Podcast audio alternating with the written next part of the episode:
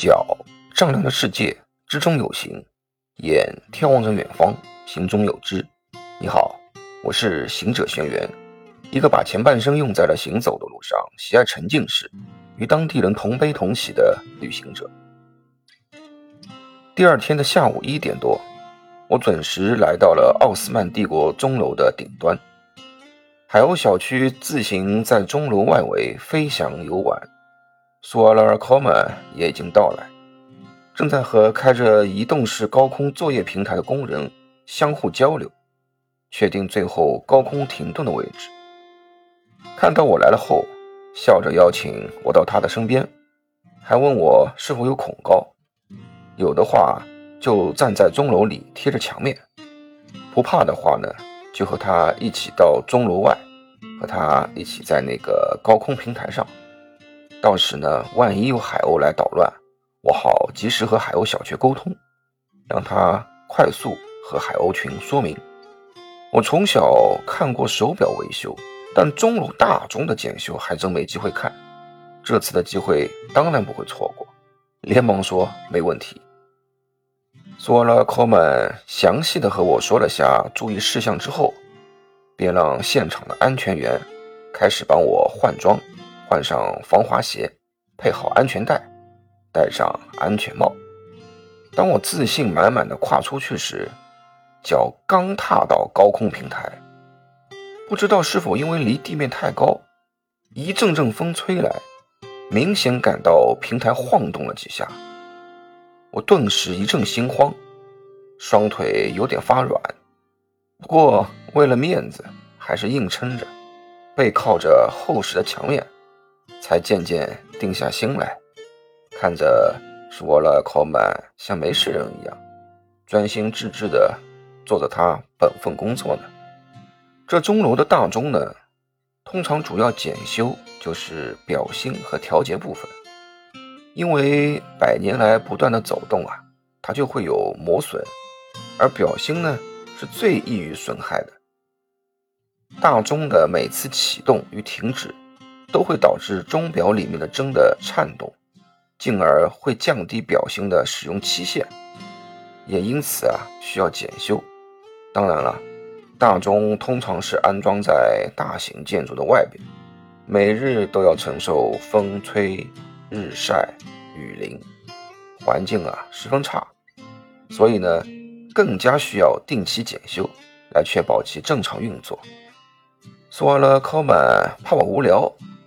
也看出我对钟表感兴趣，于是，一边检修，一边和我聊起了钟表的一些来源、结构和动力，也因此勾起了我对钟表的浓厚兴趣，以至于我后来还专门花时间去学了下。呵呵，要知道，旅行中是最容易学到东西的。世界上第一款机械钟啊！最早呢是出现于意大利，但是它像是凭空出现的一样，连欧美的学者专家都无法追溯机械钟的来源，或者他们不想多说呢。但是无论如何，制造一件重要的事物总是有原因的。若是凭空出现，或者不是自己制造的，当然就没有原因了。所以呢。只要知道了原理和基本构造，再往前推算历史，也就不难知道了。公元前一四零至一零零年间，古希腊人啊制造了由二十九个齿轮和多个刻度盘组成的奥林匹克运动会计时器。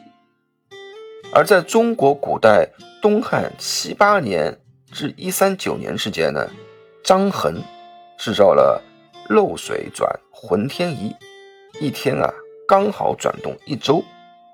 这些呢都是最早以动力原理制造的计时器，是钟表的前身。到了中国北宋九七九年，天文学家张思训对张衡的浑天仪啊进行了重大的革新，制造了世界上第一台自动天象仪——太平浑仪。因为用水银做动力，又称水运混象，也是北宋第一台机械版镂刻。镂刻呢，就是古代科学家啊发明的计时器。这个发明之后呢，出现了两个问题。第一个是机械中的指针还没有；第二是水银到了冬天结冰怎么办？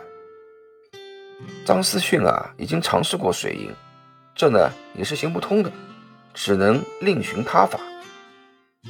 后来到了一一二四年，北宋司天监，也就是掌管观察天文并推算历法的官职，在水运仪象台基础上啊做了改良，造出了机械等时装值和机械中的指针。再到了一二六七年，元朝的司天监想到了使用绳索作为动力装置，终于设计出了机械钟。呵呵，怎么样？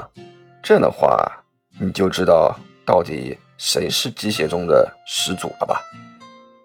哦，对了，在元朝时啊，有个阿拉伯天文学医学家，在忽必烈的时候呢，就做了侍从。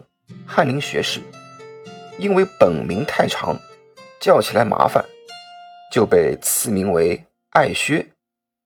祖孙三代啊，都在中国古代元朝身居要职，所监管的机构啊，正好是天文学机构。元朝末年，直到一三六八年后啊，战火纷飞。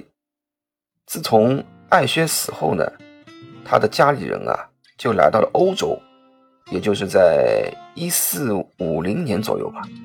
意大利出现了号称第一款机械钟，呵呵，不言而喻了吧？大约也就在下午三点钟左右吧。苏瓦勒科曼忽然停下了手中的工作，招呼操作高空平台的工人，把一个方形的小桌子和两个小凳子运上来。放到凌空的平台上。随后呢，在我的惊讶中，他爬进钟楼，从带来的一个箱子里拿出一套咖啡器具和一个小型手摇式咖啡机，递给我，示意放在桌上。又叫工人带上来煮水壶，恒温烧水。自己呢，再拿着一大包什么东西爬出来，坐到小凳子上。随后啊，打开其中一个装着咖啡豆的密封袋，拿出少许，放到手摇式的咖啡机里，一边手摇转磨着，一边瞬间从钟表师变成了一个咖啡师，笑着告诉我，这个是阿拉比卡咖啡豆，现在市面上呢属于高档的咖啡，曾经啊。长期被阿拉伯世界所垄断，因此被欧洲人称为阿拉伯咖啡。相信我在上海呢，也经常可以喝到。而阿拉比卡栽植条件啊较为严苛，从海拔高六百起至两千米左右或以上种植，又需要肥沃的土壤、充足的湿气、适当的日照条件啊和遮阴。而且，阿拉比卡咖啡树种啊，对抗病虫害的能力较差，容易遭受损害。咖啡树的年产量呢也较低。虽然目前阿拉比卡咖啡占全世界咖啡产量将近百分之七十五，但其实阿拉比卡种类繁多，只有百分之十五或最多百分之二十的阿拉比卡咖啡豆的品质才能归类在。精品咖啡上，这次他带来的就是真正的阿拉比卡咖啡豆里的精品黄波旁豆种。它是生长在上千米富含矿物质的活山地质土壤上，源于铁皮卡的自然变异，产量呢比铁皮卡要高一些，是除了铁皮卡之外的另一个古老咖啡品种，算是和。铁皮卡豆种属于父子关系吧？哦，那个真正的咖啡之王牙买加蓝山啊，就是铁皮卡豆种。波旁豆种呢高品质，果实短小圆润，果肉啊和种子的密度高，在巴西的种植率呢算是最高了。波旁主要分为黄波旁、红波旁、橙波旁。呃，后来吧，我在非洲的布隆迪和卢旺达还喝到过更加稀少的粉红波旁。在边聊边等的时候，我也终于知道了为什么这个钟楼有两扇不同材质的大门。原来，当时战争时的众人啊，都是有宗教信仰的。于是呢，躲在钟楼里的人把铁门当做防御，另外呢，又弄了个木门。方便进出，但是呢，在这个木门上面啊，他们画满了具有宗教含义的图格拉花押。那么另一方的人啊，看到这些花押，由于受宗教规则的束缚，不得破坏这个门上的图格拉，也就只能睁一只眼闭一只眼了。我脑海里瞬间的补了下当年那种想打又不能打的情景，不由。会心的一笑。不过呢，在聊天的时候啊，我还是不忘把凳子啊往钟楼的石墙附近移，背呢也尽量靠着石墙。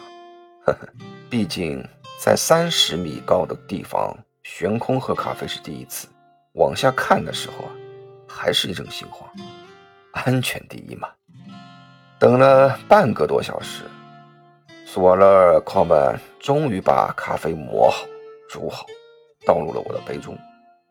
我端起杯子，微微一口品尝，啊，顿时甜美柔长的果实甜感，均衡柔顺的酸度，含有浓郁的巧克力香气和坚果风味，充斥着我的味蕾。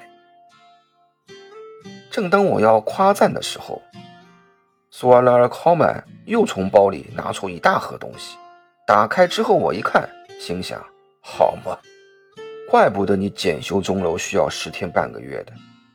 就算没有海鸥闹事，你也快不起来。下午一点半正式工作，五点半结束。你三点开始现磨咖啡豆，再煮咖啡，吃着甜品，最起码也要一个半小时。仔细一算啊，你最多每天也就。两个半小时工作，哼，还真是舒服啊！正当我遐想的时候，忽然一阵阵海鸥叫声，就见一群海鸥直直的朝我俩飞扑过来。嗯，聊着聊着，把我的咖啡瘾给勾上来了。我还是去现磨一杯红波旁豆种咖啡吧。哈哈，告诉你哦，红波旁啊。这个不仅有焦加的香气，喝起来啊，甚至有类似红酒的风味啊！哈哈。好了，那下次再聊了，拜拜，晚安。